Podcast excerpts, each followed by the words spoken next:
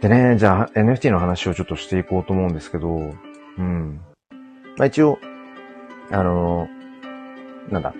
この背景にね、まあリクエストメニューっていうのが1番から10番まで一応あって、1番が、そもそも NFT って何？で ?2 番が、NFT の魅力って何？で、3つ目が、NFT の買い方。で、4つ目が、NFT が持つ危険性。で、5番、最初のおすすめ NFT。で、6番が NFT が生み出す可能性。で、7番、Web3 とは。で、8番、DAO とは。9番、NFT 関連のメンター。で、10番、黒の NFT 雑談ということで、まあまあコメントを打てる方はなんかそれをね、そこから番号を打っていただいてリクエストをしてもらって、それをまあ中心に話をしていくなんてことを、え、していたりするんですが、まあまだまだちょっと今、うん、視聴している人も少ないので、うん、まあなんとなく一方的に雑談で話していきますね。そうですね。うん。まあじゃあ NFT 雑談っていうところで、この3連休、うん。瀬戸さん来た、ダオとは。ありがとうございます。瀬戸さん。先日はありがとうございました、コラボ収録ね。うん。あれからどうですか？あの、コラボして作ってくださった NFT のギブアウェイとか、ね。まだまだ多分その写真音楽 NFT、うん、なるものが多分まだまだ新しいと思うので、そうそう、どれぐらいね、リアクションがあったのかななんてことは、ちょっと気になっていて、そう。やっぱりその、今せっかくダオって、ダオとはって振っていただいたので、ちょっと先にそっちの瀬戸さんとの話を少しさせてほしいんですけど、写真 NFT のギブアウェイをね、僕は先月6月から始めて、6月7月と写真 NFT を無料で、まあ応募者全員にギブアウェイをするっていう、まあことをしていて、まあこれをやっている意図としては、うん、そもそも、やっぱり、なんだ、NFT の中でもさらに言うと、写真というものの、えー、まあ、認知度を高めるためにっていうために、まあ、まずは無料で配ろうと。無料で配って、それで、そもそれでも欲しいという人がいなかったら、ね、当然、そんな自分が、えー、写真 NFT を売り出しても、買い手が見つかるわけじゃないし、わわけもなくて。だからまずは無料で配ってみて、うん、その、それでも欲しいという人がいるかどうかっていう、なんかそこを、まあ、試している、実験してるってとこですね。で、結論から言うと、やっぱり、うん、無料とはいえ、手を挙げる人の、うん、そうね、比率っていうのかな。まあ、僕がリーチできる、まあ、ツイッター上でリーチできる人たちっていうのが前提ですけど、その上でね、やっぱりね、手を挙げる率はやっぱりイラスト系に比べるとやっぱり低いですよね。当然、その有名どころの NFT コレクションとかの、N えーと、ギブアウェイ企画みたいなことをやったこともあるんですけど、うん。やっぱり反応率は下がりますね。そうそう。だからね、えっ、ー、と、瀬戸さんが、僕とね、コラボしてくださったその、写真、音楽、NFT、なんで言っていいかわかんないけど、そうそう、それのね、ギブアウェイの反応っていうのが、どれぐらいあるんだろうなっていうのはね、個人的に興味があったりして、まあ、よければまたそれも教えてください。そう、DAO とは、そうですね。まあ、自立分散型組織っていう硬い略をすれば自立分散型組織。うん、まあ、いわゆるその、非中央集権的。うん、だからその権力っていうのかな。権限。うん、もしくはその、えっ、ー、と、利益をうーん、いっぱい持っていってしまうっていう、そういうものが中央にない。うん、だから中央にその存在しているリーダーに権力とか、その富とかっていうものが集中しているっていうものがその中央集権的という捉え方で言うのであれば、DAO っていうのは、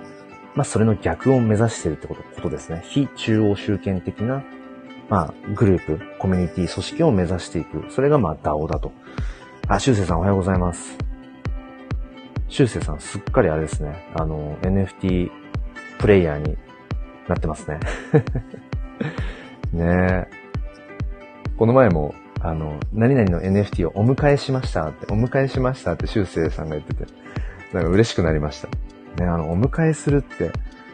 いいですよね。うん、なんか作品に対してすごくリスペクトと愛情がこもっていて、お迎えって。うん。うん、その言葉をね、修正さんが使いこなしているのが僕はすごく微笑ましかったです。そうそう。で、その今ね、ダオとは何かっていう。うん。まあ、まさにこれは、みんな、みんなが今、その、そこを目指している、うん、ところで。だから、例えばその株式会社っていう組織、まあ、あの、組織形態っていうのかな、ありますよね。まあ、株主がいて、まあ、あの出資をして、で、その会社が、会社の利益とかっていうものをまた今度報酬として株主が受け取っていくっていう。で、これがその結局革命とされていたわけですよね。何十年前最初多分東インド会社とかね、あの、授業とかで、小学校のね、社会の授業とかでも歴史で出てくるじゃないですか。東インド会社。あれが株式会社の一番最初だっていうふうに言われていて、うん。結局そういうふうに株主、出資してくれてる人たちを募って、えー、まあ、会社を立ち上げると。うん。で、株主、投資家たちから見ても、まあ、いろんな会社に、その少しずつ、そういう投資をすることによって、うん。どっかの会社が、まあ、10社のうちね、例えば、うん、どれぐらい例えば半分、5つぐらいの会社が、うん、まあ、うまくいけば、そこで、こう、収益が回収できたりだとかっていう。うん。まあ、だから、なんか互いに、うん、ウィンウィンみたいな、そういう仕組み、うん、で革命的とされて、ずっとそれが、結局今日までね、当たり前のように株式会社というものがあって。だから、ただ、うん、それだと結局、中央集権的で、うん、なんていうのかな。例えば、Web2 的なものが、まあ、まさに中央集権的と言われていて、まあ、GAFAM、うんまあ、Google もそうですよね。検索エンジンの部分を Google が、まあ、結局持っていったわけで、うん。で、Amazon とかもそうだし、まあ、Twitter なんかもそうだし、結局僕らが普段使っているそういう SNS 系とかもそうだし、いろんな様々なインフラっていうものが、えっと、なんていうのかな。僕らの、うん、情報、個人情報を含め、そのどこかの、要は会社というのかな。それが全部握ってるわけですよね。うん。要は権限、権力っていうものを、うん、一つの場所に集中して集まってしまっていると。うん、だから、そこじゃなくて、あの、それぞれがきちんと、うん、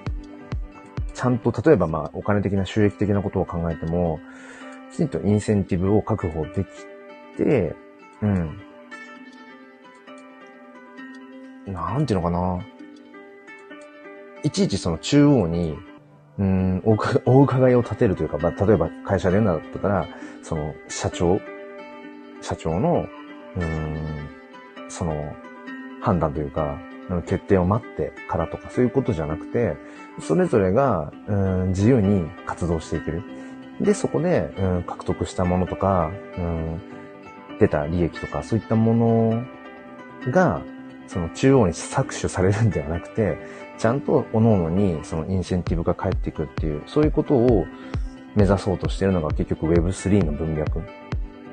なわけですよね。国籍、年齢、性別問わず、一人一人のその持っている才能とか、うん、興味、関心っていうものが活かしていけるような、まあそういう時代にしていきたいよね。だから、ある種、これまでの株式会社という仕組みに対して、うん、なんかそれをまあ、まあ否定するっていうわけではないけど、うん、そうじゃないあり方ってものを目指せるよねっていうのが、まあ結局、DAO、自立分散型組織。うん。まあ今その本当にそのちゃんと DAO として成立しているというか、まあ一番 DAO だと言われてるのはやっぱナウンズ DAO ですよね。毎日、あれどれぐらい ?2000 万とかですか ?2000 万、3000万ぐらいでしたっけ？ぐらいのね、NFT が毎日自動生成されていって、で、それを、えっ、ー、と、買ったホルダーさんが、えっ、ー、と、その、結局所有者が、その投票権を持って、で、その買われたお金っていうものは、トレジャリーっていう、まあこれも DAO のね、えー、DAO というものに付随してくるものですけど、まあ、共有のお財布のところに、その、ナウンズ DAO の NFT の売り上げがどんどん入っていって、今いくらあるって言ってたかな？何十億とか？もっとかな？で、その、えっ、ー、と、トレジャリーに入ったお金の使い道を、その NFT ホルダーさんたちの投票によって、うん、そのお金の使い道を決めていくっていう。まあ、一番まあ今、それが DAO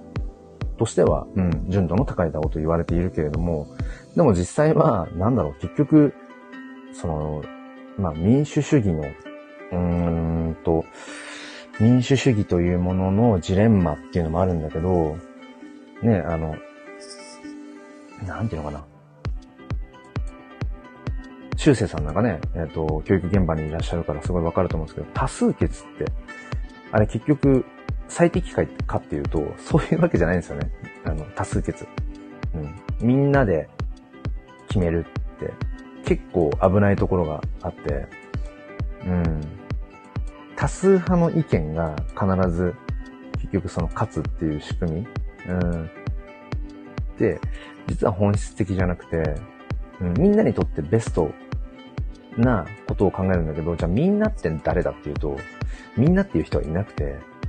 一般大衆ってなんだっていうと、一般大衆という人間はいないっていう、平均な人、平均年収、いろいろありますけど、平均ってなんか結構幻だったりもするんですよね。うん。だから例えば、えっ、と、平均年収っていうのと、中央値って違ったりもするから、うん。そうそう、修正さん。そうなんですよね。声の大きいやつが勝つっていうのは。だからその、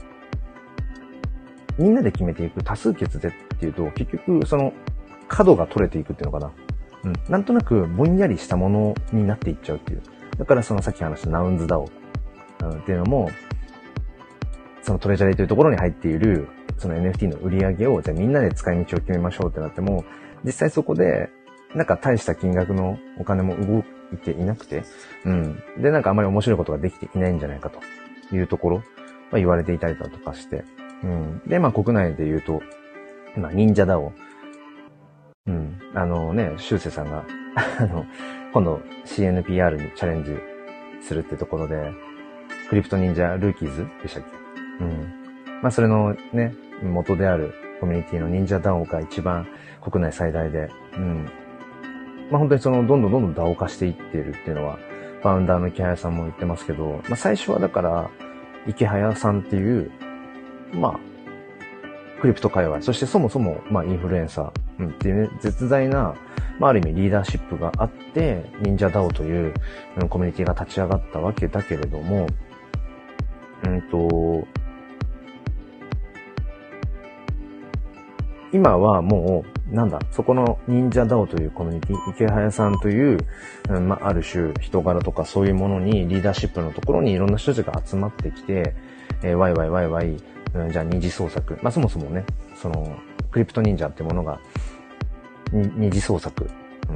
うん、自由にやっていいよっていう、まあ、エログロとか以外はっていう感じで展開していて、これも結構 Web3、Web2 を、まあ、否定というか、うーん、結局その、元の、なんて言えばいいかな。まあ、著作権的なことうん。著作権っていう仕組みも結局あれ、まあ元の人たちがすごい得をして、でもそうすると結局富が集中していってしまうっていう。うん。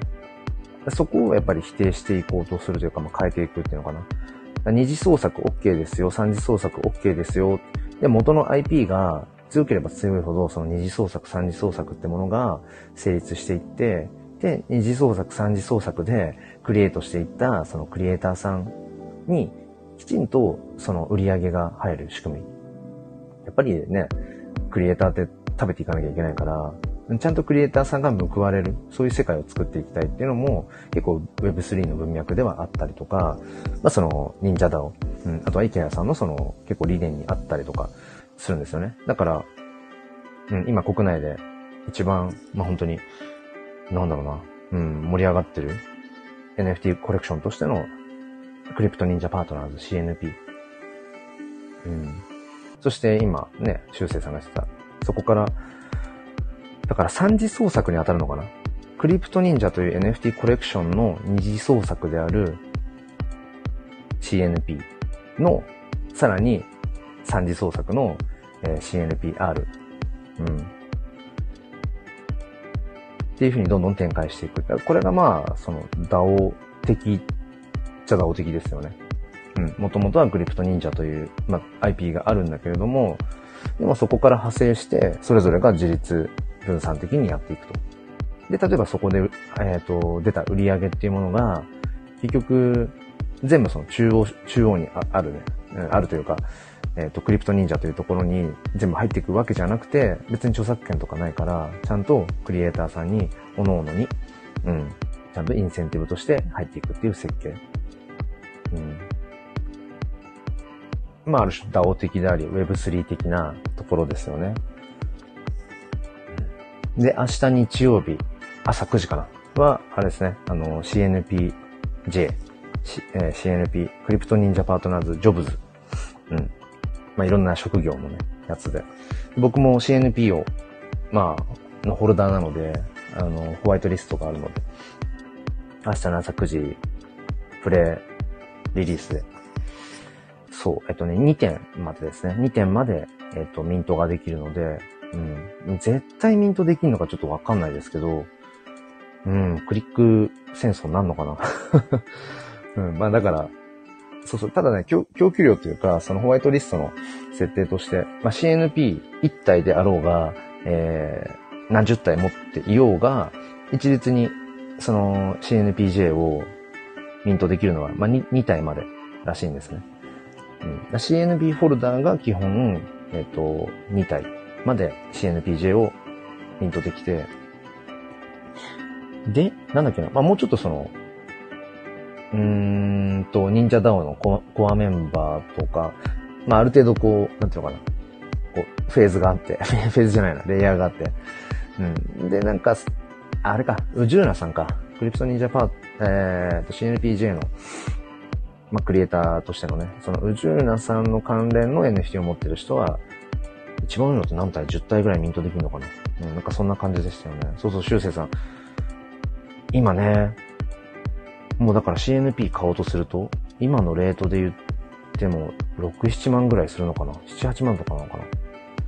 まあ、ちょうどその3、4ヶ月、3ヶ月前ぐらいか、CNP が出た時のレートが今よりも、今の倍ぐらいあったかなあえっと、1イーサのね。今1イーサどれぐらい ?16、7万ぐらいかな。でも、当時は、まだ多分1イーサ30万ぐらいとかだったのかな。そう。で、その時僕は、まあ一時、あ、違う違うな。えっ、ー、と、プレリリースでは、あの、変えてなくて、そう。えっと、二次流通で、うん、だから、えっと、パブリックセール。一般で売られ始めて早々に、えっとね、買ったから、まあ、当時の金額で、こう、うん、いくらだったかな？数千円でしたね。数千円ぐらいで購入しているので、今のレートで言うとその半分ぐらい。えー、いくらだったか忘れてたけど、うん、数千円でで買ったんですね。そしたら今もう、な、何十倍とかになってるから、うん。本当に。まあ今売っても、そうですね。まあ、爆撃、爆撃までいかないけど、うん、利益が出るけど、なんかこの CNP を持ってることによって、うん、今後のその CNP から派生していく、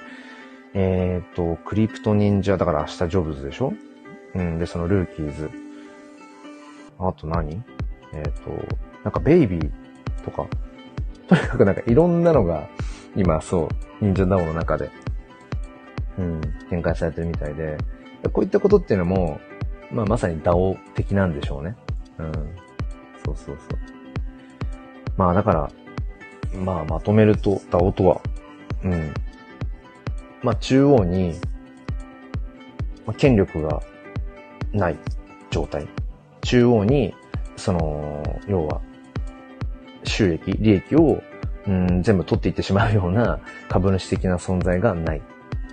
ただ、言われているのは、だからといってじゃあ、リーダー的な人は、そのコミュニティ組織に DAO っていうものはいらないかっていうと、そんなことはないよねってことを今の段階、フェーズでは言われていて、まだまだ DAO というものがそのきちんと成立していない今の時代の中で言われてるのは、とはいえやっぱりリーダーは必要だよねっていう。だから、権力を持たないリーダーが必要だよねってことは言われてますよね。うん。やっぱり何かコミュニティを立ち上げるときに発起人は必要だし、ある程度の求心力を持つような、影響力を持つようなリーダーってものはやっぱり必要だと。ただそのリーダーに権限とか、うん、そういったものが付与されていないってことが大事。だからあくまでも、うん、なんかみんなの、うん、意識とか、なんかこう、ある程度ね、モチベーションとか、そのコミュニティの熱量みたいな最初引っ張っていく必要が必要なんだけど、だんだんだんだんその中央の人がいなくなっていくイメージ。どこに、どこが中央なのかさえわからなくなっていくような、そういうところがあるんですよね。うん。そうそう。だから突き詰めて考えていくと、今現在究極の DAO なのは、まあ、ビットコイン。まあもっと言うとブロックチェーンですよね。ブロックチェーンっていうもの自体が、そもそも、えっ、ー、と、サトシナカモトさんが、ブロックチェーンをこのように出して、うん、でもその後、まあ彼は、ね、どうなったのかっていうのは、まあわかんないですけど、うん。で、今別にそのね、えっと、これだけブロックチェーンがどんどんどんどんこう普及して、そこから、うん、ビタリック・ブテリン氏がね、うん、そのイーサリアムチェーンってものを発明というか考えて、で、そこから、あの、ブテリン氏もなんか意図してなかったみたいですけど、NFT というこういう面白い、まあ、カルチャーが生まれてっていう。でも、それでも別に、サトシ中本さんに何か、えっ、ー、と、お金が行くわけではないし。うん。で、NFT がガンガンガンガン売れて、イーサリアムチェーンがバンバンバンバン使われていったとしても、イーサリアムのね、チェーンの、えーと創設者である、ビタリック・ブテリン氏が何か、うん、その、金銭的に得をするかというとそういうわけでもない。別に株、株主ではないからっていう。うん、そこがすごくクールでかっこいいよねっていう。うん。でそこが、こうやっぱ Web2 時代、今の時代を、まあある種間接的に、うん、なんかまあ否定というか、うん。うん、まあある種の、だから富の再配分とはちょっと違うかもしれないけど、結局富が集中しちゃってるわけじゃないですか。今この時代の中で。比率忘れましたけど、えっ、ー、と、なんだっけ。だから、ちょっとごめんなさい。寝起き、寝起きというか、朝、朝一、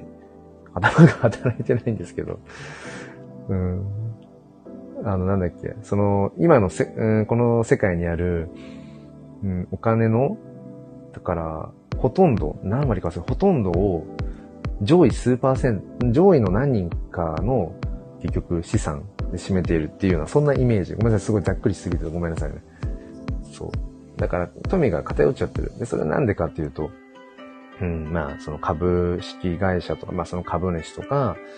あとはそういう、うん、著作権とかも含めてそうだけど、なんか特定の人が、まあ金銭的にすごく得を、すごく大きな得をするっていう仕組みになっちゃってるっていう。うん。年収説だから個人の育成がすげえ大事。いや、本当ですね。瀬戸さんがその後、目ハートマークのね、2個っていうのがありますけど。そう、個人の育成がね、すごく大事。だからね、うん、まあ僕も、まあ本業は、まあ教員なので、いわゆるそのクラスってめちゃめちゃ中央集権なわけですよ。担任っていうものがいて、まあある程度その絶対的な権力じゃないけど、うん、まあ、先生の言うことを聞きなさいって、まあ本質的に言うとちょっと僕は、うん、先生の言うことを聞きなさいっていうのはちょっと違うんだけど、だからね、まさにああいう学校っていう場所、うん、クラスっていう、まあコミュニティ、まあ組織じゃないかもしれないけど、ダオにしていきたいんですよね。これはね、これもずっと前から、その、クラスをダオに、ダオ的な、ダオ的な学級、ダオ的なクラスにしていきたいと思うんだけど、まあまあ難しいですね。要はまあちょっとその本質とは違うかもしれないけど、その DAO というね、意味的な部分では違うかもしれないけど、要は DAO 的なクラスっていうのは、うん、担任の先生、僕がいなくても、なんだろうな、子供たちで自律的に、分散的に、うん、なんかこう、日々過ごしていって。で、授業なんかもある種 DAO 的な授業。なんじゃそりゃって話ですけど、うん。そうそう。あ、瀬戸さんありがとうございました。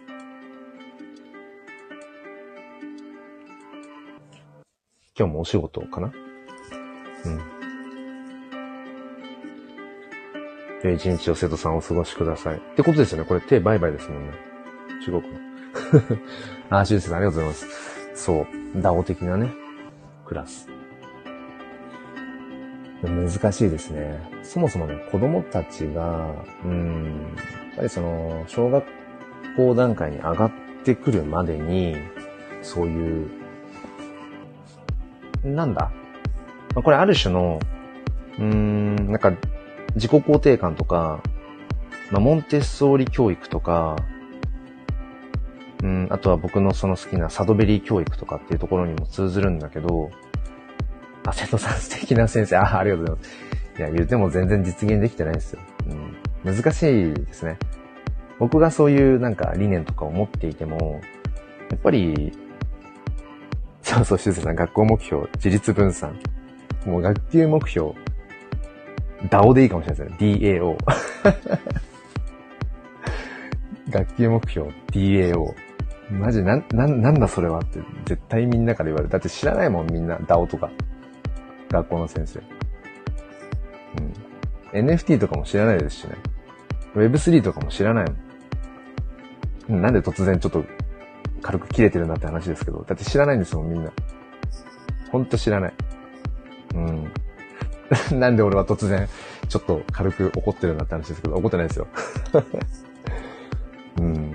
100歩譲ってね、仮想通貨を知ってるとか、仮想通貨ちょっと、うん、仮想通貨投資してますみたいな人は、唯一、なんかちょっと一人だけいたけど、職場に。それでもびっくりしました。え、仮想通貨知ってるんですか？しかも仮想通貨ちょっと投資してるんですかっていう。うん、すごい嬉しくなったけど、でもその人でさえ NFT は知らなかった。あ、そっか、仮想通貨知ってるけど NFT 知らないっていう人もいるんだっていうね。うん、そんなレベルですよ。うん。そう、だから学級目標、DAO って書いてた。あ、あれでもいいっすね。学級目標。あの、DYOR。学級目標 DYOR。do your own research うん。まあでもね、だからさっきも言ったんですけど、その DAO っていうものを成立させていくためには、一人一人の個人の、まずはやっぱり資質ってものが大事で、もちろん、個人プレイってわけじゃなくて、そこの一人一人の、うん、力が掛け合わさって、どんなこう、ものが生み出されていくかっていうものがコミュニティなんだけど、そもそもそのた、だからその集団としての、グループとしての力を発揮していくためには、だからよく集団の力って言うけど、集団の力を発揮するためには、そもそも個の力、個人の個ですね。個の力が必要不可欠なわけであって、もちろんその集団の中で個人が育っていくってことも往々にしてあるんだけど、そもそも一人一人、うん、っていうものもすごく大事で、って思った時に、ダオ的なクラスっていうものが、なんで難しいかっていうと、結局その僕がモンテッソーリ教育というものにすごく傾倒しているっていうのもあって、えー、もっとね、大人はその子供の持つ力、子供が自分から育とうとする力っていうのをね、もっと信じてあげる必要があるんだけど、なかなか大人はそれができなくて、うん、しつけなきゃいけないとか、うんと、親がこうしなきゃいけない。レールを敷いてあげなくちゃいけないんじゃないか。とかね。うん。あ、そっち行ったら転んじゃうから、あの、転んでも平気なように、あ、転ばないように石をどけて歩こうとかね。うん、ともするとヘリコプターペアレントつって、あの、もう先回り、ヘリコプターに乗って先回りするように子供の進む道の先に、もう先回りして、あれこれもうリサーチして、あ、ここ行ったらこう危ないからこっち行って、あっちで、こっち行った方が得するからとか、うん、な風になっちゃうんだけど、いや、いいんですよ。適当にほっといて別に。ある意味子供はね。でもそれは放任するってことじゃなくて、ちゃんと子供って自分で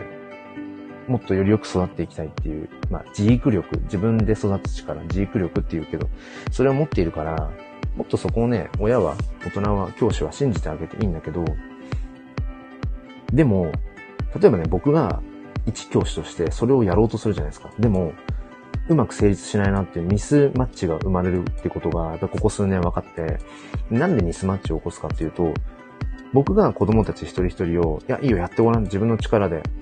いろいろ試していいよ。うん。怪我とかそういう人傷つけちゃうみたいなところはダメだけど、そうじゃなかったら自由にやってごらんみたいなメッセージを発しても、自由ってなんだっていうのがそもそもあるし、自分のやりたいことってなんだっていうのもあるし、子供たちがわかんないんですよね、それがね。うん。で、なんでわかんないかっていうと、経験値がないっていう。うん。要は尊重、うん、子供を、だから自分が尊重されて、自分の意見、考え、行動を尊重してもらった経験が著しく本当に低いから、小学校に上がってくるまでに、うん、なんだろうな。本当に、うん、自分の意思で自分の思うようにっていう経験が本当に少ないんでしょうね。そう。だから、なんだろうな。いや、いいよ。あの、自分の思うようにやってごらんって、まあ、ちょっとざっくりとした言い方ですけど、うん、言った時に、子供がポカーンとしちゃう。んどういうこと？先生次は何をすればいいの？えー、この紙の中には何の絵を描けばいいの？うん、っていうことがね、わかんないっていう。あ、スタッカーズさんおはようございます。なんか NFT の話をしつつも、気づいたらなんか子育て教育論を暑苦しく語っていました。えー、瀬戸さん、一人一人が本当の意味で自立してるべき。そうそうそうそう。そうなんですよ。だから、ダオ的な、自立分散的なクラス、集団を作っていく、子供たちのそういう集団を作っていくってことを一つの目的にしたら、一人一人がやっぱりある程度自立していなくちゃいけなくて、で、どうやったら自立できるかっていうと、結局ね、どれだけ、やっぱり普段から親から離れて、離れ、なんていうのかな。親の権限から離れて、今初めてちょっと自分で言語化できましたけど、そう、親とか大人の権限。うん、要は、なんだろうな。親の管轄？大人の管轄っていうのかな？そこからどれだけ離れて自分の意思で道を歩いた経験があるかっていうのがね、それがね、僕は自立につながると思うから、ちょっと抽象的な話をしちゃってますけど、うん、まさか、瀬戸さんの、ね、あの リクエストメニューの8番のダオとはっていうところから、なんか、こんな話になると思わなかったですけど、でも多分話したかったところなんでしょうね。そう。ダオ的なクラスを作りたい。ダオ的な楽器を作りたいっていうのはずっとあったから、でもうまく言語化する場所もなかったし、うん。まあそれこそね、一番話すべき教育現場で、ダオ的なクラスを作りたいんですって言っても誰もわかんないから、誰もわかんないから、うん。なんかね、学力上げましょう。学力向上、学力向上とか。うん。教育委員会は口を開けばそれを言うし、文科省も学力向上言うけど、学力ってなんじゃいっていう。なんか変なところに熱が なんじゃこりゃ。なんか変なところに熱が入ってきてしまいましたけど、あ、瀬戸さん、黒さんマジかっこいいです。いや、全然。瀬戸さんが、あの、はい、えっ、と、きっかけをくださったのと、今、修正さんがやっぱりね、同じ、その、教員である修正さんがいらっしゃるっていうところ。うん。そしてそこにスタッカードさんが聞いてくれてるっていう、なんか ね。まあ、まあ、ちょっとね、他にも何人か、うん、聞いてくださってる方いますけど。うん、そうなんですよね。うん、ね。学力ってなんだろう学ぶ力。いろいろ、いろいろね、学力って漢字2文字だけど。実際学力学力って言ってるけど、僕ら多分学力って何なのかってよく分かってないというか、ちゃんと定義すべきなんでしょうね、学力。うん。学ぶ力。うん、学んだことを活かす力。うん、学びたいと思う力。うん、なんだろうなーって思うけど。でも少なくとも、多分、ほとんどの、ぱり大人、親はきっと気づいてるけど、もう、要は、何かを覚え、知識？うん、知識覚えてるとか、うん、なんか言われたことをやるとか、そういうことが学力じゃないよねっていうのは多分分かってますよね。だからテストで100点が取れることが学力、イコール学力じゃない、それ、まあもちろんそのテストで100点取ることがダメってことじゃないんだけど、うん、なんかテストで100点を取ることがイコール学力の向上ではない、さそうだよね、ではなさそうだよねってことは多分、多くの大人は何だろう気づいてんだけど、でもそもそも日本の教育のね、うん、根幹が、なんだろうな。やっぱりそこ、うん、成績とかっていうものがついて回るっていう。あの、成績とかもだから、本当にいるのかなっていう。なんかまずいな。突然席を切ったように、なんだか普段から持っている、日本の公教育に対してのアンチテーゼがちょっと溢れ出てきてしまっていますけど。そう、あんまりね、最近、教育について語る場所を設けていないので、そうそう。基本的に NFT っていうね、切り口から喋って、N、写真っていう切り口とか、NFT っていう切り口から喋ってるから、あんまりなかなか普段機会がないですけど。うん。まあでもね、僕がいつも言いたいのは、全部繋がってるから、それがね、NFT って今のバズワードであろうが、まあ政治というものであろうが、ね、この前選挙行きましたけど、うん、この一票で何がどう変わるんだろうとか思いながら 来ましたけど、うん、NFT にしても、選挙にしても、まあ、この、なんだ、老後の資金とかにしても、うん、学校教育にしてもね、なんだろうな。まあ、写真にしても、うん、音楽にしても、なんか全部ね、僕はやっぱ繋がってると思うから、根底の部分は。うん。だから、そう。そういう意味で、なんかいろんなことに興味を持ってたいですよね。常にね、アンテナを立ってね。だから、僕が今 NFT フォトグラファーとしてね、うん、やっていたりだとか、することでやっぱりいろいろその、まあ、DAO しかり、Web3 っていう概念とかね、その、いわゆる哲学的な部分ですよね。何でも、ね、そこに哲学があるわけで、まあ理念とも言うと思うけど、うん、どういうメッセージ性があるのかっていうのが必ずそこに含まれているから、どんなものでもそうですね。あの、映画見るにしても、本を読むにしても、このコンテンツ、この作品はどういうメッセージ性を持ってるのっていう、どういうことを伝えたいんだろうっていうのを、やっぱりいつもちゃんとそこを読み取っていくっていう。これ今ね、めちゃめちゃ弱いんですよね、子供たち。うん。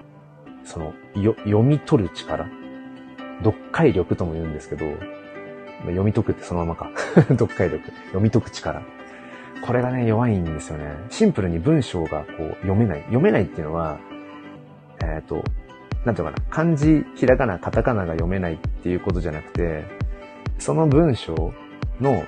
意図、書いた人、作者が伝えたいこととか、そこに書いてある文脈を読み取るっていう、このね、解きほぐしていくっていう力がやっぱりすごく弱いなっていうのは、うん、感じますね。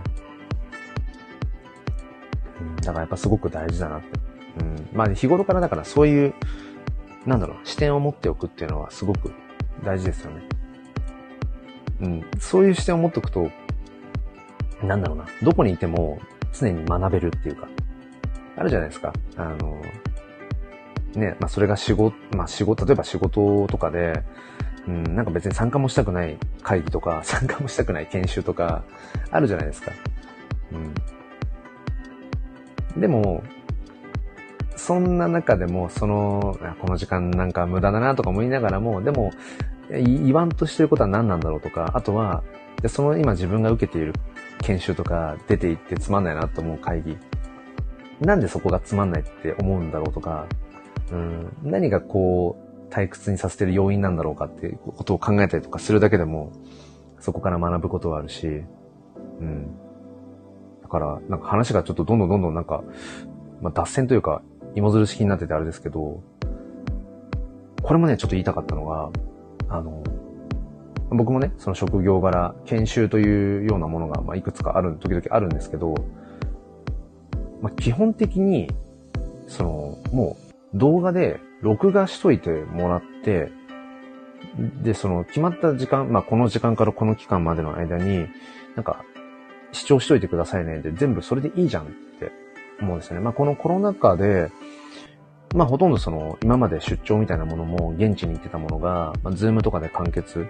うん、するようにほとんどなってきたけど、もうそれでももうなんか、すごく、もう時間が無駄だなとか思っちゃって。うん。まあ、今リアルタイムでね、お付き合いしてくださっている方々は、このリアルタイムの時間の進み具合だけど、例えば普段ながら聞きとかしてるようなスタエフとかボイシーとかっていうもの？まあ、あと動画はほとんど見ないけど、うん。基本的に倍速でね、1.2倍、1.5倍ともすると2倍とかで聞くから、で、それにもう慣れちゃってるから、なんて言うんですかね。そのうん、こう、仕事でのなんかそういう研修とかが、うん、なんかもう、そういうオンラインで、さらに言うと、もうすでに収録してあったような、一方的になんかもう聞くだけの、そういう講義みたいなやつだったら、そこで、ね、リアルタイムにコミュニケーションを図っていくんだったら別にいいけど、そうじゃなくて一方的に聞くだけの、うん、研修とか講義だったら全部、録画しといてもらって、録、もしくは録音しといてもらって、後でこっちで、その、聞くスピードを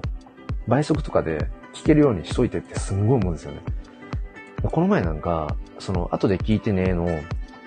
うん、あ、違うな。えっと、リアルタイムでオンラインだったんだけど、一方的にただ一方的に話を聞かされるだけで、そこでこっちからコミュニケーションを取れるわけでもなくて、オンラインだったんですけど、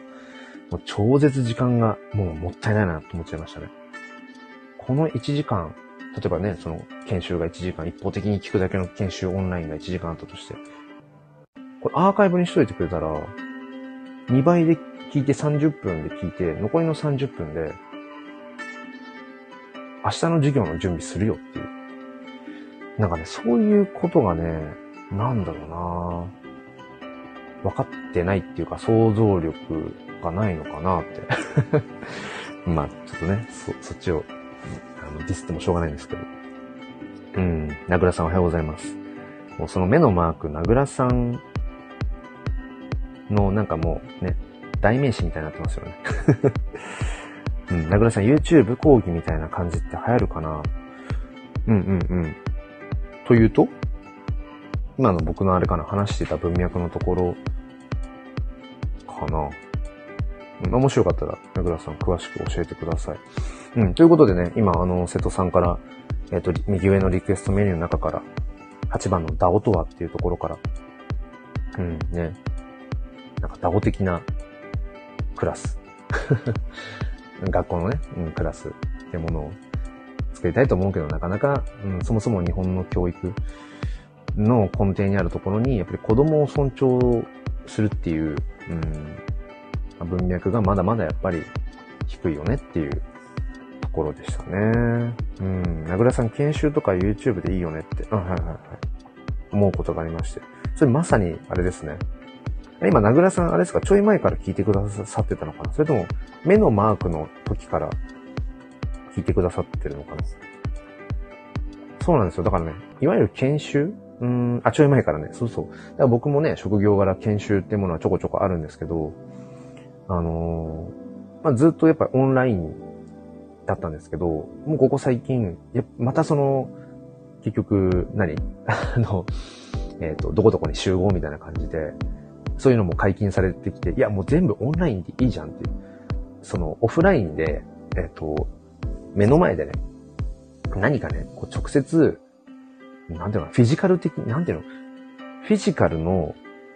うん、フィジカルで、えっ、と、触れ合う何か必然性があるんだったら、そこのどこどこの場所に行くけど、例えばコミュニケーション取るだけだったら、何かこう対話するだけだったら、もうオンラインでいいじゃないですか。まあ今このスタイフのね、この今ライブ配信は声を発してるのは僕が一方的だけど、でもテキストでこうやってコメントでね、やり取りができるから、十分じゃないですか。で、例えばそういう研修とかでも、まあ要はコミュニケーション取るっていうことだけだったら、まあオンラインで別に十分済むから、実際に目の前で会う、会ってっていうことはもちろん価値はあるけど、でも研修とかだったら別にうん。オフラインでやる？フィジカルで会う？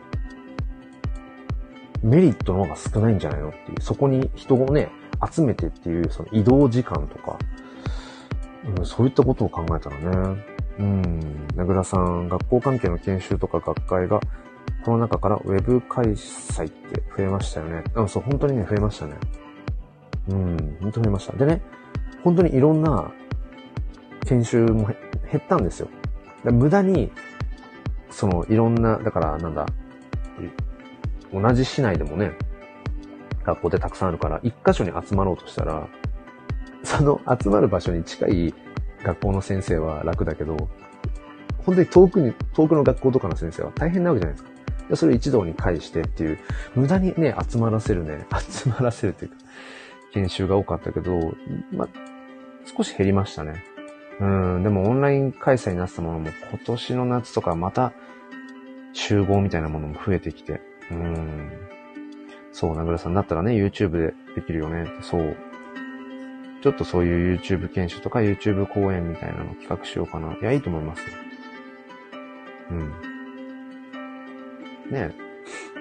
この前もあの、キングコング西野さんの煙突町のプペルのミュージカルがね、YouTube で、あの、全編無料公開開始されて、まあ一応その永久的に無料公開で見れる状態だけど、まあ僕はあのチケットを買ってリアルタイムでね、あの、まあそれもオンラインですけど、見ましたけど、まあ、いろんなものがオンラインでいいよねっていう、オンラインで成立する部分はオンラインで成立させちゃって、でも一方で全部が全部オンラインでいいかっていうと、例えばこの NFT 関係の今 Web3 のね、中でも、まあ、結局 Web3 って匿名性でいいわけじゃないですか。国籍、年齢、性別問わずで。で、仮想通貨、仮想通貨ウォレットのメタマスクなんかも、ウォレットアドレスだけあれば、お金のやり取りとか、NFT のね、やり取りとかっていうものが全部完結するから、まさにその、フィジカルでの必然性ないよねって、もう別に匿名性でいいよねっていう文脈が多いんだけど、でもとはいえ、だからこそ、その、本当に深く繋がっていくには、あえてオフ会をするみたいなこともなんか増えてきてるなっていうことはね、感じるんですよね。だから全部が全部オンラインで完結でいいじゃんとまでは思わないけど、いや、よくよく考えてさ、これオンラインでよくない？今までオフラインでやってたから、ね、そのコロナがちょっと明けてきてる感じ。うーん、まあでもちょっと、上がってますけどね、またね、第7波で。これ何、何分まで行くんだっていう、な、何をどう繰り返してるんだ、日本はって思いますけど。うんうん。まあだからなんかちょっとその、少しね、緩和されてきている、規制が緩和されてきてるから、じゃあまたやっぱりオフラインにしましょうよっていうのはなんかね、思考停止な気がしちゃうんですよね。いやいや、よく考えてそれオフラインでやる必然性ないんだったら、オンラインでいいじゃんっていうね。うん、名倉さん、うちの商売学校関係が相手なので。あ、そうなんですね。うん、だからね、まあちょっと僕のその仕事の話になっちゃいますけど、来週ぐらいから、まあ、いわゆる夏休みに入るんですね。約1ヶ月間ぐらい。うん。で、まあ、夏の研修みたいなものっていうのは、まあ結構だから、うん、教員はその、まあ選択、選択していく感じなんですけど、その夏の研修みたいなものもあって、うん。まあ、オンライン、オンラインで受けられるよってものも多分あるんでしょうけど、なんとなく体感的にはね、やっぱりオフラインでね、どこどこに集、どこどこのホールに集まって、まあ、一方的に講義を聞くとか、まあなんか、ワークショップみたいなものもあるみたいだけど、うん。オンラインでいいじゃんって。よっぽどなんか実際体験をしてとかだったら、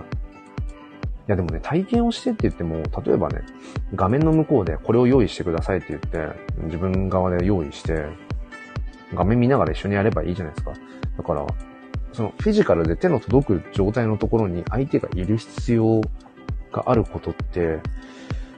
そんなにないんじゃないかなって。何か情報を得たい、うん、何か学びたいってことを考えたら、やっぱり効率よく、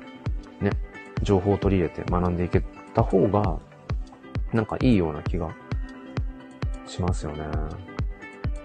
まあ、あまり行き急いでるような感じもするけど、でも、本当に時間はね、命だから、資産だから、だいたずらになんか人の時間を奪いたくないですよね、可処分時間をね。って言いながら僕もこのライブ配信をしながら、今ね、まあ、あの、まあ、当然何何かしながらだと思うんですけど、ながら聞きとはいえ、ね、その時間を、うん、こうしてある意味いただいているっていう自覚はやっぱり常に持たなきゃいけないよねっていうのは思いますね。自分が今していることって、相手の時間を無駄に奪ってないかなっていう、うん、時間泥棒になってないかなっていうのは、うん、常に考えた方がいいかもしれない。だからその感覚が、ちょっとこう低い人、あんまり意識がない人とは、なんかあんまり関わりたくなくなっちゃうことが多いですね。名倉さん、教員の研修は集まる系がまだまだ多い。ほんとそうですね。無駄にね、集めたがるんですよ。うん。なんか、すごくこう、切り取り方にもよりますけど、現場に対してかなり僕は、なんかアンチテーゼが多いっていうところが、まあもともとね、別に、その、もう最初から人生、人生というかやりたいことの第一、第一志望っていうか、それが、その教員っていうわけではなく、まあちょっとぐるっと、ま、回り回って今の仕事を選んでるので、うん、まあ結構斜めに見てるところはありますね。うん。まあそれはいいけども。えー、名倉さん、未だに配布は紙で配布したがる。はい、そうですね。ペーパーレスにしていっていいんじゃないかなって思いますね。うん。そう。あとはやっぱり、まさに昨日なんかも思いましたけど、お金のやり取りとかもやっぱり、まだまだその子供に現金を持たせて集金袋でね、っていう、何十年も前からの形をとってるけど、で、そこでね、例えばお金がなくなっちゃいました。で、それが、うん、責任問題になってとか、なんかね、そういう責任問題みたいなのがすごい多すぎて、もうそれはヒューマンエラーを起こすよねっていう、うん、そもそもだから、うん、学校現場のシステムエラーっていうか、そういうのがね、多すぎるんですよね。僕は今日なんでこんなに学校現場に対して、うん、批判をしているんだろうか。まあいいや。名倉さん、入学とか新旧時の書類の良いことそうですね。もうね、ほぼほぼオンラインの、なんかなんていうの、その、済むじゃないですかね。だからそういう、なんかお金とかも、もう全部、なんだ、電子決済もうネットで全部いいじゃん、完結でって。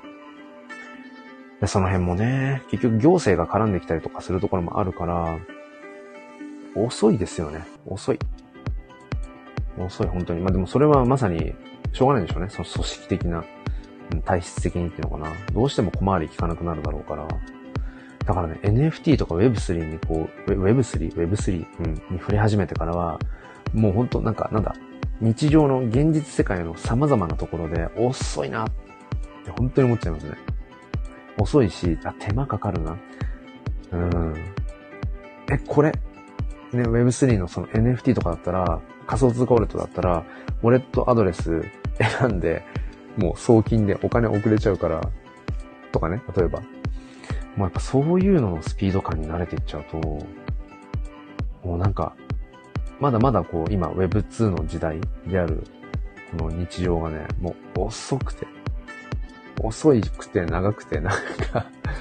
手間が多いなっていう、うん、こと思いますね。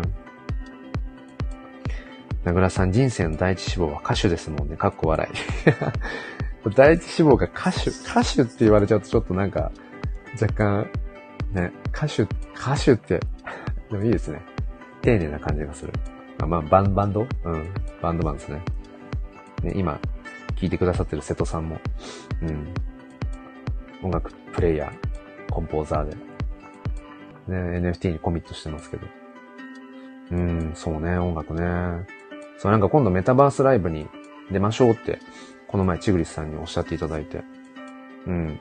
ああ、なんか面白そうだから、とかって言いましたけど。そうそう。なんかね、まあいろいろ可能性は無限大なので、何歳になってもね。そう。だからそういうのはね、やれることは挑戦していきたいですよね。名倉さん、集金袋。絶対家に一通りの現金が必要なんですよね、かっこ笑い。ペイペイでどうにかなりませんか？と。いや、ほんとそうですよね。絶対そうですよ。たまにね、ちょこっととかだったらいいけど。まあでもそもそもね、子供にお金預けて、現金預けて、それでなんかお金なくなったって、じゃあ誰の責任なのって言ったら、うん、誰の責任？ねえだからそのヒューマンエラーを、ヒューマンエラーは起きるから人間弱いから静寂説を僕はすごく、あの、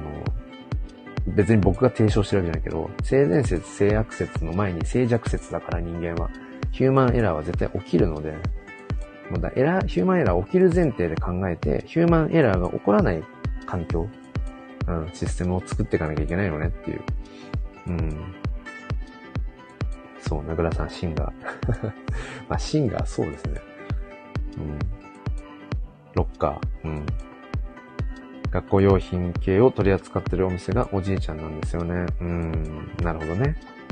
それもありますね。まあ何が一番いいのかわかんないけど、うん、これから先の未来がね、全部が結局、その、お金なんかも、ね、その、貨幣がいらなくなって、うん、まあ全部電子マネーで済む。まあともするとその仮想通貨とか、うん、で全部済みますよとか。だから、本当にお財布というお財布が、うん、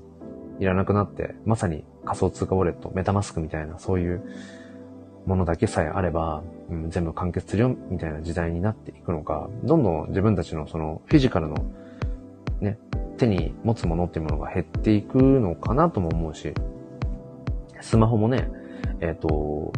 本当にちっちゃいものを、あの、頭の中に埋め込んで、っていうようなね、うん、未来もあるみたいだし、うん、結局その頭の中で、なんていうのそれ。だから脳とインターネットが繋がってる状態。うん、そういう未来も、まあ、来るのかもしれないし、まあ、どんどんどんどん便利になっていくなーっていうふうに思いながら、うん、結構だからそういう新しいものっていうのがね、時代の変革ってものにアレルギーを起こしてしまう。人は多分多いし、僕も反射的にね、脊髄反射的に、ん？それ何なの？知らない。え、なんか危ないもの？とか、危険？詐欺？とか、反射的に思ってしまいがちなこともあるけど、うん。まあでも、多分僕らは、しがらみみたいなものもすごく多いから、うん。執着しすぎですよね。いろんなものに、ね。そのフィジカルのものとかにもそうだけど。うん。もっとなんか身軽に生きていきたいですね。手軽にね。なんか話が、話がなんか、あれですね。自己啓発みたいな。うん。感じになっちゃってますけど。名倉さん、すごい初歩的な疑問なんですが、仮想通貨の投資のイメージがよくわからないんです。投資するということは値上がりするの？そのイメージがよくわからないんですよね。上がる理由が株みたいに変動するから上がったり下がったりってこと？まあ、そういう解釈でいいと思います。うん。瀬戸さんどうですか？勝手に振っちゃうけど。まあ、仮想通貨、そう。だから、えっ、ー、とね、まあ、例えば、その NFT で言うんだったら、NFT を買うための必要な仮想通貨が、まあ、イーサ、ETH、イーサっていうものが必要になってくるんですけど、えっ、ー、とね、今ちょっと、あれ？立ち上がりが悪いな。あ、出た出た。例えば、今日現在、えっ、ー、とね、レートで言うと、1イーサイーサって仮想通貨の、えっ、ー、と、種類ね。1イーサがね、17万3000円なんですよ。日本円で言うと。あ、だからね、ちょっとまた上がってきたな。ここ最近ね、本当に、あのー、なんて言うんだっけ。あの、もう冷え込んでて、一時ね、12万円切ったんですよ。6月の半ばぐらいに。え、そんなに落ちるっていう。うーん、すごいね、落ちたんですよ。僕がね、NFT に触れ始めた頃とかっていうのは、えっ、ー、とね、1月末なんかは、1イーサがね、35万とかだった。だから、この3、4ヶ月で、そう、半分ぐらいになったんですよ。その仮想通貨1イーサのね、価値が。そう。だから6月半ばぐらいに12万円ぐらいまで、12万円台ぐらいまで下がって、そう。でも、今17万円までまた上がってきてるな。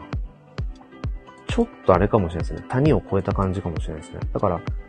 こう株とかもそうじゃないですか。なんか、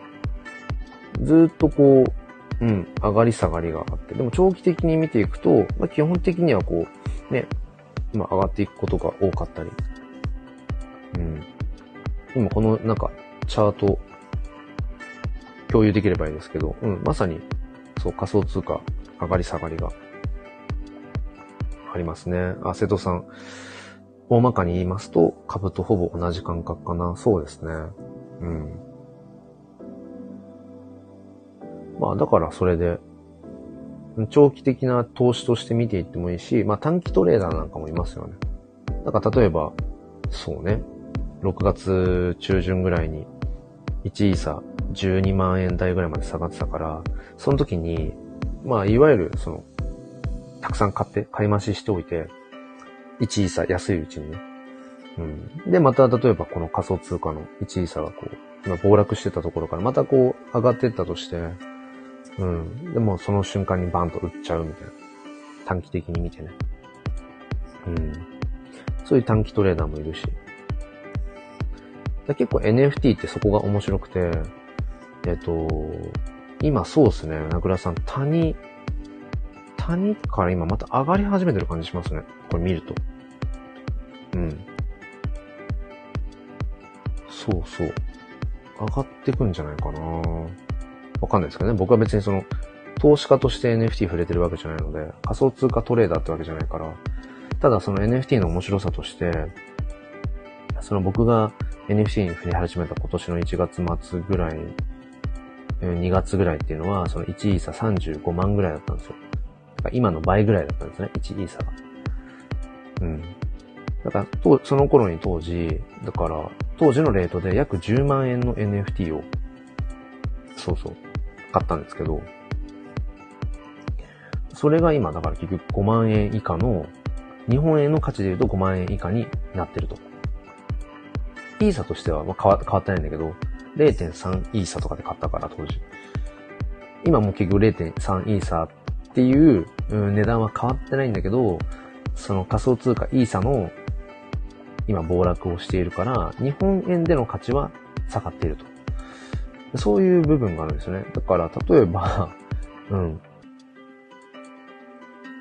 数ヶ月前に、うん。高くて買えないなって思っていたものが、今、仮想通貨が暴落していることによって、買いやすくもなってるってことですね。そういう意味では、今 NFT、まあ、ここ半年、うん、1年ぐらいを見ると、今、もしかしたら NFT 新規参入者の方は入りやすいかもしれないですね。お金的なことを言うと。うん。もともとだからその半年前とかから仮想通貨を保有している人は暴落してるから、価格、えっ、ー、と、価値が暴落、えっ、ー、と、目減りしちゃってるけど、だからね、それこそ僕が2月ぐらいに買った、その10万円ぐらいの、当時10万円分ぐらいの価値の NFT の仮想通貨的な視点で見ると、目減りしちゃってるけどね。でも別にそれまた持ってる、持ってて、仮想通貨がまた、えー、価値が上がっていけば、うん、その、なんていうのかな、価値、価格、値段ってものはまた取り戻していくわけだし、っていう部分もあるし、あとは NFT そのものがそもそも投資的な要素があるので、うん、僕が持っているその、まあ、いくつか持ってる中で今話した、その当時10万円ぐらいで買った、かそ、なんか佐藤薬さんっていう方のね、イラストなんですけど、うん、この NFT 教室のアーカイブの時にいつもサムネにしている、あの、女の子のイラスト。のも、まあ書いてる佐藤薬さんが、例えば、今後ね、さらにさらに活躍していって、アーティストとしてすごくもっともっと売れていって有名になっていったら、その NFT 自体の価値も上がっていくわけですよね。うん。そうすると、例えば僕が0.3インサで買った、0.3イーサで買ったその NFT を例えば1イーサとかで買い手が見つかったら、うん。僕は0.7イーサ分の、うん。まあ、要は、収益が、利益が出るわけですよね。うん。っていうね、だから、NFT にはそういう投資的な要素もあって、さらにその仮想通貨というものが、まあ株と同じように、うん、変動していくので、まあそういったところの、うん、絡みもあって、まあ面白いっちゃ面白いですね。うん。そう、だから、そうね。暴落していて、今冷え込んでいるけど、NFT これから参入したい、触れたいっていう人にとっては、まあある種、入りやすいかもしれないですね。金額的には。うん、自分が入ってった半年前よりも、うん、半分、半分ぐらいのお金で、その NFT を買えるので、そういう意味では、チャンスですよ、名倉さん。そして今聞いてくださっている、うん、NFT をまだ持ってないよっていう方、チャンスだと思いますね。またなんとなく今、うん、仮想通貨が上がり始めてる感じがするので、また少し待ってると、うん、結局ね、仮想通貨を換金する分の日本円がより必要になっていくので、名倉さんめっちゃ気になってまして、いいですね。めっちゃ気になってまして。うん。ちょっと煽るようですけど、えっ、ー、と、ね、今聞いてくださっている、あの、修正さんも、あの、最初ね、僕のその無料配布している写真 NFT をまずゲットしてみるっていうところから、うん、始めて、で、今もう自分、ご自身でね、NFT をもう買ったりとかってことも、えっ、ー、と、普通にできるように、修正さん、なりましたし、もう、だから NFT 教室卒業じゃないけど、ね。もう今自立してますよね。自立して NFT に触れていて、うん、CNPR の話なんかもスッと出てきて、うん、お、いい感じですねっていうところで。で、この前、その、そうそう、メタバライブにね、誘っていただいた、チグリスさん。まあ、チグリスさんも忍者ダオに、まあ、結構コミットされていて、メタバライブ、音楽系のところでね、ミュージシャンの、チグリスさんも、この NFT 教室で、昼間の放送かな？昼間の配信の NFT 教室で知り合って、え気になってますって。メタバライブとか参加してるけど NFT は持ってないっていう、あ、そういうこともあるんだと思って、で、そのチグリスさんにも、まあ何度かその、ツイッター DM とかでもね、やり取りをしながら、まあメタマスク作ってもらって、で、そこに、まあやっぱり同じように、まず僕の無料写真 NFT を送るので、それをまずキャッチするところから、メタマスク触れてみましょうで、うん、で、この前、そうですね、まあ僕の写真 NFT なんかも買ってくださったりとかして、そうそうそう。まあ卒業生じゃないですけど、そう。で、さらには最近は、あの、ルミさん。名倉さんもご存知のルミさん。あの、薬剤師のね。ルミさんも、そうそう、興味があるってずっとおっしゃってたから、そう、この前、あの、もう、このスタイフライブで、ルミさんに NFT の買い方を、あの、教えるライブ、ダダ漏れ状態で、あの、コメント返せませんっていう、二人の電話みたいなのをただ聞いてもらうっていう、ちょっとそれをコンテンツにして、で、実際そのライブ配信中にルミさんが、えっ、ー、と、メタマスクをインストールして、えー、シークレットリカバリーフレーズっていう、絶対それ誰にも言っちゃダメですよ、つって。今ライブ配信してるけど、シークレットリカバリーフレーズは言っちゃダメよ、みたいな。うん、ヒヤヒヤドキドキしながら、うん、やって。そう。で、この3連休で、ちょっと次のステップとしてね、うん、メタマスクに仮想通貨を入れて、うん、NFT 買ってみましょうっていうのこの3連休にやってみようって今言ってて。そう。だから、名倉さん。次は名倉さんかもしれないです。あ、でもその前に、その前にっていうか、あとそう。えっ、ー、と、翼さん、料理研究家のね、翼さんも、結構この NFT 教室、今日はちょっといらっしゃってないけど、うん、時間の時は来てくださって、結構、メモとかしながら NFT 教室聞いてくださってますね。で、メタマスクのことはもう分かったらしい。で、仮想通貨取引所の講座をね、この前、ライブ配信中に解説してましたね。ちょっとその後まだどうなったかわかんないから、ちょっと声かけてみようかな。うん。っていう感じで、まあちょっとこうポジショントークになっちゃいますけど、うん。まあまあ、あの、このスタイフを通して、うん、あの、NFT 参入者を僕はコツコツと増やしております。っていう感じでね、瀬戸さん、そんな感じでね、あの、NFT 新規参入者をコツコツと増やしてるんですよ。うん、だって少ないですからね。うん、日本国内で。まあなんか、その日本、日本人の人口、総人口から考えると0.01%とか、本当にそんなもん1万人に1人とかだけど、ね、よくよく考えたら、そもそもこの NFT に触れられる年齢、まあ、20代、30代、40代、50代ぐらいまでの人たち、ボリュームゾーンがね、そんなにないから、うん。まあ、純粋に、全然、その、文文法の数がちょっとね、比較対象が、うん、微妙ですけど、うん、だからね、でも、とはいえ、やっぱり、全然市場がまだまだ、ね、もう、なんだ、市場は盛り上がってるけど、参入してる人たちの中では、仮想通貨が暴落してても、すごく国内盛り上がってるけど、うん、まだまだやっぱ一般大衆化されていないし、でも絶対 NFT が世の中、普通のインフラになっていくはずだから、うん。まだまだ超 early な今の時期から触れておいた方が、まあ面白いよねって。なんかもうみんなが当たり前のようにな使い始めてから、使うようになってから、別に触れてもいいけど、うん、まだまだやってる人が少ない今のフェーズで、やっぱりなんかやっていくってことが、やっぱ楽しいと思うんですけどね、単純にね。名倉さん、楽天の暗号資産投資って広告があって気になり始めてます。楽天ポイントを投資できるみたいで。ああ、なるほど。そういうのもありますよね。ポイントを暗号資産、仮想通貨に変えるようなやつ。いいですよね。普段の、まあ生活の中で、例えばクレジットカード使っ、クレジットカードね、使って買い物とかしていって、で、それのポイントが、まんまビットコインになる。あ、そう、それやろうと思ってたんだ。それ3連休でやろうかな。ビットフライヤーかなんかでしたっけね。なんかね、そう、クレカがあるんですよね。ビットフライヤーかな。そう、クレジットカード使って、うん、そのポイントがもうビットコイン、仮想通貨になっていくっていう。勝手に、勝手になっていくポイントが。それいいっすよね。そうだ、それやろうと思ってた。原資がないので。えー、っと、そう、結構ね、その、この前もツイッターで、ちょっとアンケートを取ったんです。なんで NFT 持ってないのっていう、ちょっと煽ったアンケートを取ったら、そもそも NFT って何よっていう人が大半で、次に多かったのが、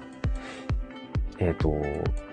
そもそもメタマスクをインストールするとか、仮想通貨取引所の口座開設とか、その辺がなんか煩わしくて、よくわかんなくてできない。で、次に多かったのが、原資がないっていうことをおっしゃってて、ただね、えっ、と、結論から言うと、どんな NFT を買ってみたいかとかっていうことにもなってくるんですけど、まあ、あの、リクエストメニューの中で言うんだったら、うーん、どれだっけ？あ、5番のね、最初のおすすめ NFT とかってなってきますけど、例えばですよ。ちょっとやらしい話しますけど、僕がその、作っているコレクションのね、あの、写真 NFT なんかは、えっ、ー、と、その、その時のちょっとレートによるけど、仮想通貨のレートによるけど、0.01イーサで基本的に、まあ、売り出していて、うん。だから、まあ、1000円から2000円ぐらいかな、変動で言うと。うん。それぐらいなので、例えばですよ、だから僕の写真 NFT を買ってみるっていうのを一つの、もし、一旦のね、目標にするんだったら、うん、変な話、2000円あれば、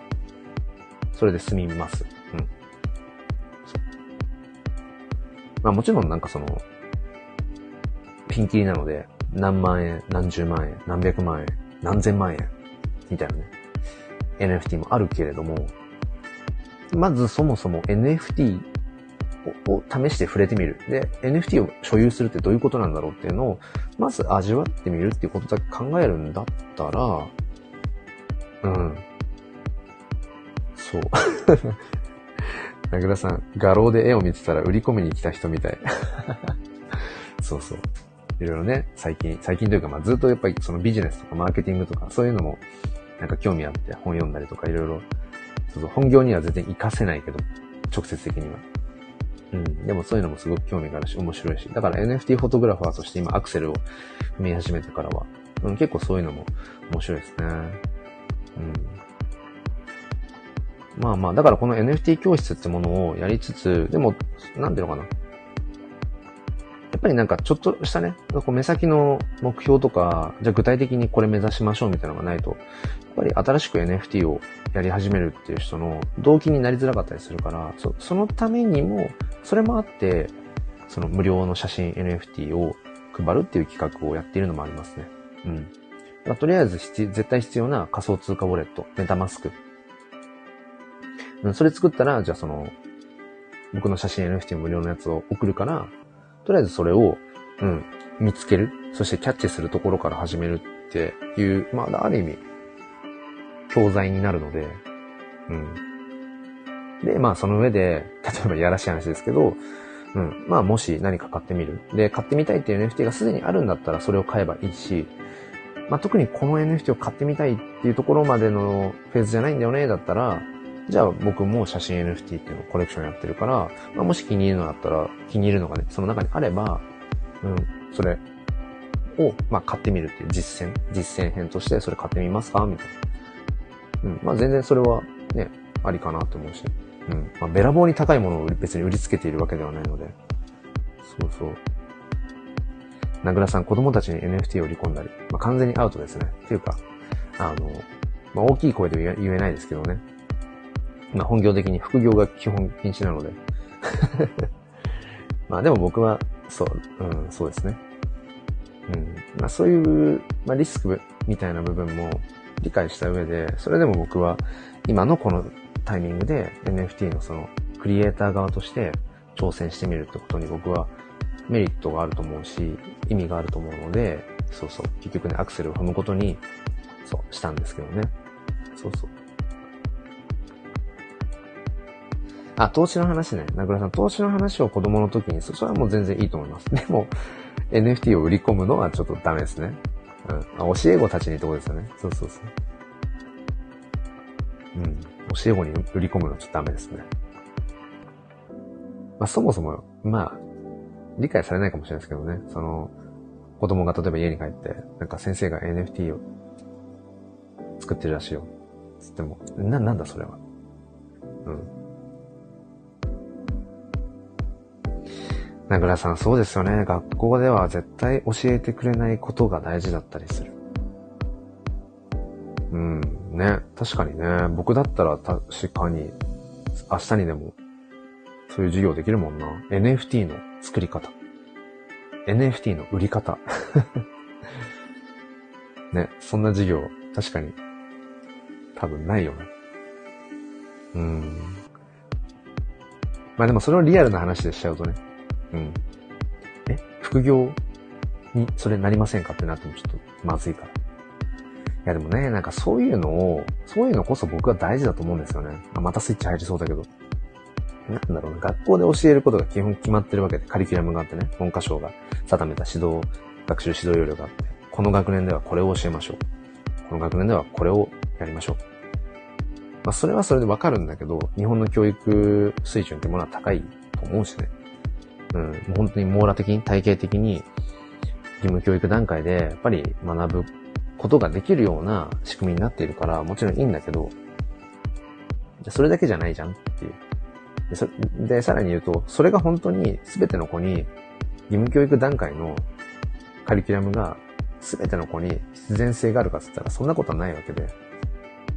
うん。だったらまさにね、例えば今、生きた教材じゃないけど、NFT ってものがあって、うん、デジタルデータに価値がつけられるんだよ。何それブロックチェーンっていうね、改ざん不可能な、そういう仕組みができてさ、天才的な人たちが発明してさ、うん、それがあると、これまで結局保証できなかった、うん、作品の価値とかってものがちゃんと保証できるんだよ。で、そこにはね、ちゃんとお金のやり取りがあって、うん、で、全部そのお金のやり取りがブロックチェーン上に刻まれているから、めちゃめちゃ透明度が高いんだ。うん、で、これまでにはなかったような、例えば、うん、じゃあクリエイターさんが何か作品を作りました。えそれが売れました。で、その売れた作品をまたさらに転売することができるよ。でこれまでの常識だったら、転売したら、転売した時の利益って、元々の、うん、クリエイターの人、作者には、まあ、入らないわけですよね。転売しても。だから僕が本を買って、その本を、どこか古本屋で売った時に、売ったお金の一部が、その、著者に入るってことはないわけで。でも、NFT だったら、二次、転売をしたときに、うん、売れたお金の、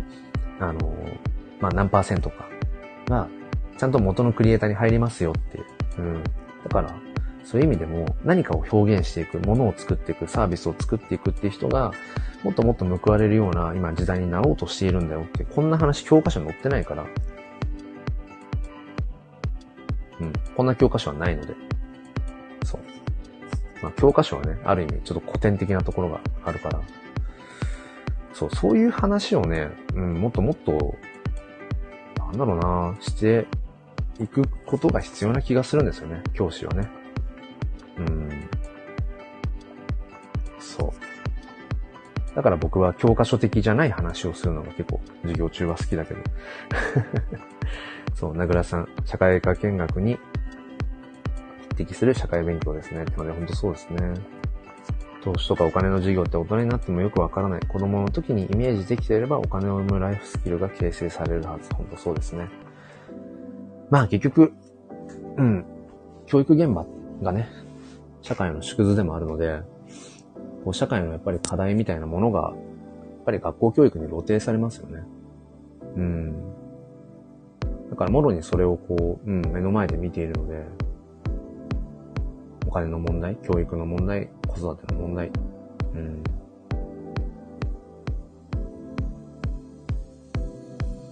まあ、未だに放棄ですもんね。掃除するとき。ほうきとちりとり。まあ、ほうきとちりとり手軽でいいんだけど、ほうきとちりとりですよ。そこだけ考えたらちょっと笑笑えますよね。ほうきとちりとりって、もう何十年前からのツールですか？うん。まあまあまあ。ちょっと今日は教育現場をディスりすぎたので、うん、この辺にしとこうかな。ディスりすぎたからこの辺でってわけじゃないですけど。うん。まあそんな感じで、そうですね。うん。まあちょっと話をまとめるとすると、まあ僕はこんな感じで、まあここ最近は NFT の話を切り口にしてますけど、うん。まあやっぱりそれだけじゃなくて結局、この社会情勢っていうか、うん。僕が今、うん、リーチできるもの、うん。教育、子育て。お金の話もそうだけど、うん、まあ政治のことはあんまよくわかんないですけども、うん、そうね。NFT Web3。まあ多分、僕らがその生きているうちに、こう大きな時代の変革が多分あるから、うん、まあそんな中で自分がリーチできるものを全部紐付けながらね、うん、全部がやっぱり関係してるよねっていうようなところで、うん、話をいつもして発信をしています。で、うん、プラスでね、ぱり NFT の世界面白いよっていう、うん、それを伝えながら、自分がプレイヤーでもありつつ、クリエイターでもありつつ、コレクターでもありつつ、うん、なんかね、また一人、また一人と、うん、実際に NFT を買ってみた。うん、あ、そういうことなんだ。うん。やっぱりやってみないとわかんないこといっぱいあるじゃないですか。ね。うん。なんかまず一回、なんか一つ買ってみたら、所有してみたら、アイコンに試しにしてみたらって。それでしっくりこなければ、ね、別に無理して、うん、お金を使う必要もないし、うん、っていう感じでね。まあ、コツコツとやっていきたいと思います。えー、なので、うちの会社もほうきとちりとりですっていう 名倉さんも、いつでも全然、あの、いや、マジで NFT、本当に買ってみようかなっていう時は、声かけてください。あのね、この前、ルミさんにも、うん、まあ、アナウンスしたんですけど、仮想通貨取引所のね、口座をね、作らなくてもね、大丈夫なんですよ。テンプレで言うと、そう、NFT の買い方でね、テンプレートで言うと仮想通貨取引所の口座を開設するっていうのがどこでも言われるんだけど、とりあえず NFT を買ってみるっていうことだけするんだったら、えっとね、仮想通貨取引所いらないです。うん、僕もやってる方法なんだけど、そう、メタマスク、仮想通貨ウォレットの中で、そう、クレジットカード決済、クレカ決済でね、ウォレットに、あの、仮想通貨をね、入れられるので、だ間接的にクレカで仮想通貨買えるので、そう、取引所ね、いらないんですよ。これあんまり知られてないんですけど。うん。っていうのも、やっぱりググると出てくるブログって、あの、アフェリエイトの要素もあるから、結局その、ビットバンクとか、ビットフライヤーとか、えー、コインチェックとか、GMO コインとか、まあ、国内のそういう大手の仮想通貨取引所を紹介したら、ね、結局そこから登録してくれた人とかがいたら、そのブロガーに、ね、アフィリエイトとして収益入るわけじゃないですか。だからね、仮想通貨取引所の口座を作りましょうってことが基本的にテンプレとしては出てるっていう要素もあるし、あとはシンプルにメタマスクから仮想通貨が買えるってことを知らない人が多い。うん。そう。なので、割と入りやすいんじゃないかなと思うので。はい。ということで、これを聞いてくださっていた方の中で、まだ NFT を持っていない方は、そろそろ、そろそろさすがに買いましょう。ということで、えー、お付き合いくださりありがとうございました。なんだかんだ1時間半喋ってしまいました。はい。ということで、えー、付き合ってくださった方、そして、アーカイブでね、聞いてくださる方、えーありがとうございます。えーそれでは、皆さん、3連休なのかな？どうだろう？お仕事の方もいらっしゃるかもしれませんが、まあ、この3連休は、クリプト忍者、ジョブズが販売されたりだとか、まあ、いろいろとね、うん、リアルでも、えーバーチャルでも面白いことがたくさんあるので、ね、楽しんでいきたいと思います。はい、瀬戸さんありがとうございました。周りで子供が暴れ始めて聞こえなかった。名倉さん。あ、そう、名倉さんもう一回言うと、えっ、と、仮想通貨取引所の口座作らなくて、とりあえず NFT 買う方法があるので、うん。で、本当に2000円、うん、まあ、そうね。うん。最低2000円、うん、うん、まあまあまあまあまあ、厳密に言うと、まあ5000円ぐらいかな。あったら、とりあえずなんとかなるので、うん。Twitter の DM とかでも、ちょっと声かけます。はい。ということで、えー、ありがとうございました。それでは今日も心に前向きファインダーを。ではまた。